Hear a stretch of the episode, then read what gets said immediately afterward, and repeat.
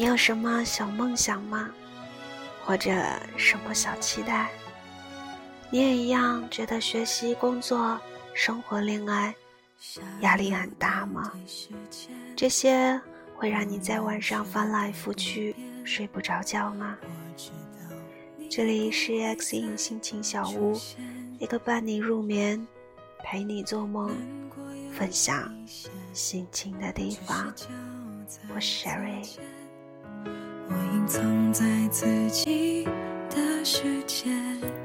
今天呢，想要跟大家分享的文章是来自莫那大叔的《好的爱情需要回应》。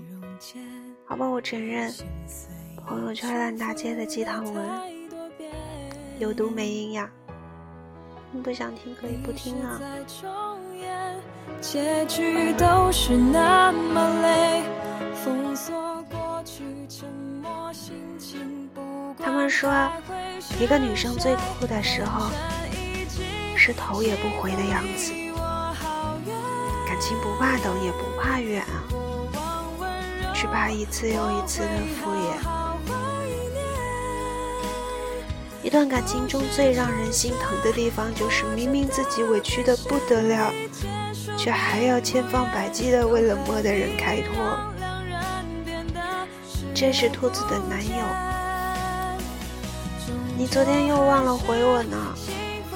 兔子中午的时候给 J 发了条消息。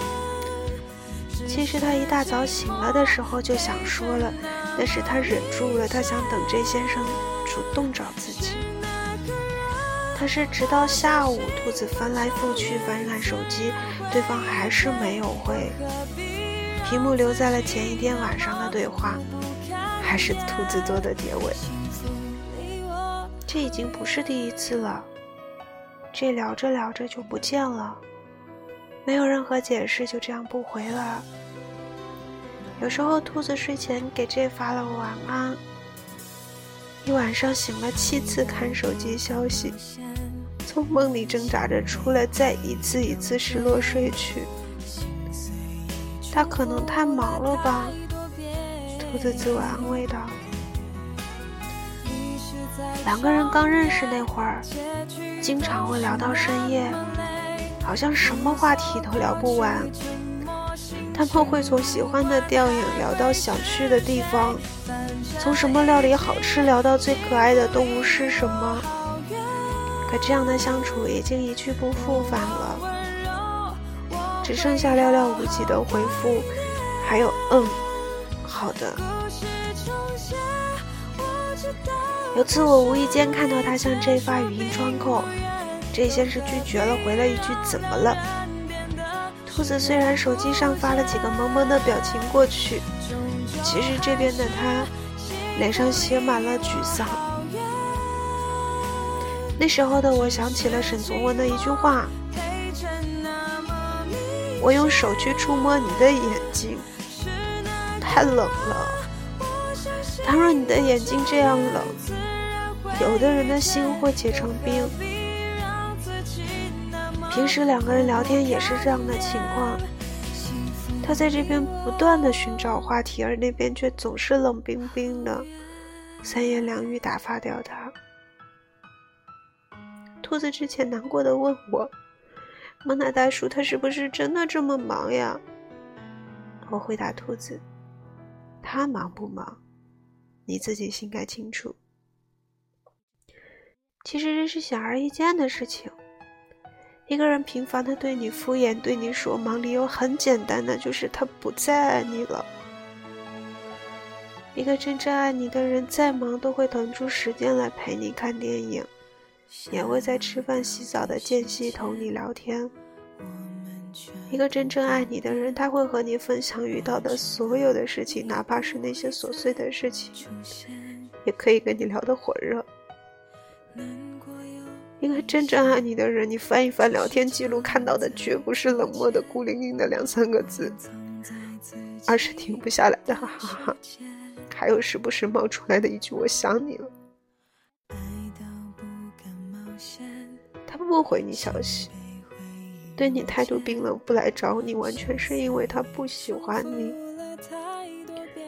只是你自己不愿意相信真相罢了。张小娴说：“我们总是被自己和别人的等待感动，以为等待是对爱情最忠诚的奉献。可是谁又知道，青春的执拗会不会被时间消磨，又会不会被现实和寂寞消磨？”然而，曾经那么死心眼儿的等一个人，终究是年轻的。当我们老了，也许会微笑着对自己说：“我是那样痴心的等过一个人。”可是，我们会不会后悔？会不会想对自己说：“对不起，我用别人的错犯惩罚了自己那么久？”那个时候，我们不知道所有的等待也是有期限的。当感情到了无话可说、需要敷衍的时候，就真的是该散了。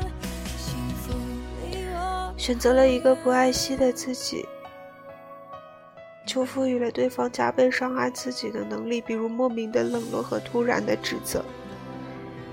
这些情绪会日复一日的叠加在一起，直到某一天你承受不来。被折磨到对爱绝望，这世界上最折磨的、最无奈的等待，莫过于你动不了的念想，却又不确定它能否发生。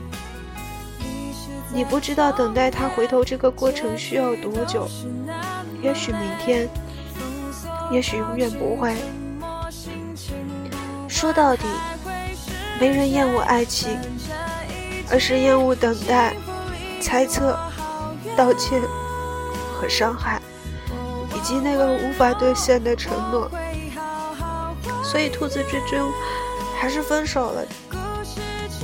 真可笑呀！这段感情明明你不喜欢我，却还一直吊着我。明明是你先追的我，最后是我舍不得。想要是一开始的时候就不对他抱有那么多的期盼，也许现在就没有这么失望了吧。总有那么些人出现在你的世界里，忽冷忽热，忽远忽近。他花时间撩你，却不愿意爱你。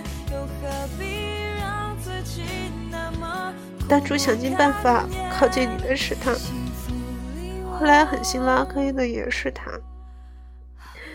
开始对你一直有空的是他，后来对你永远没空的也是他。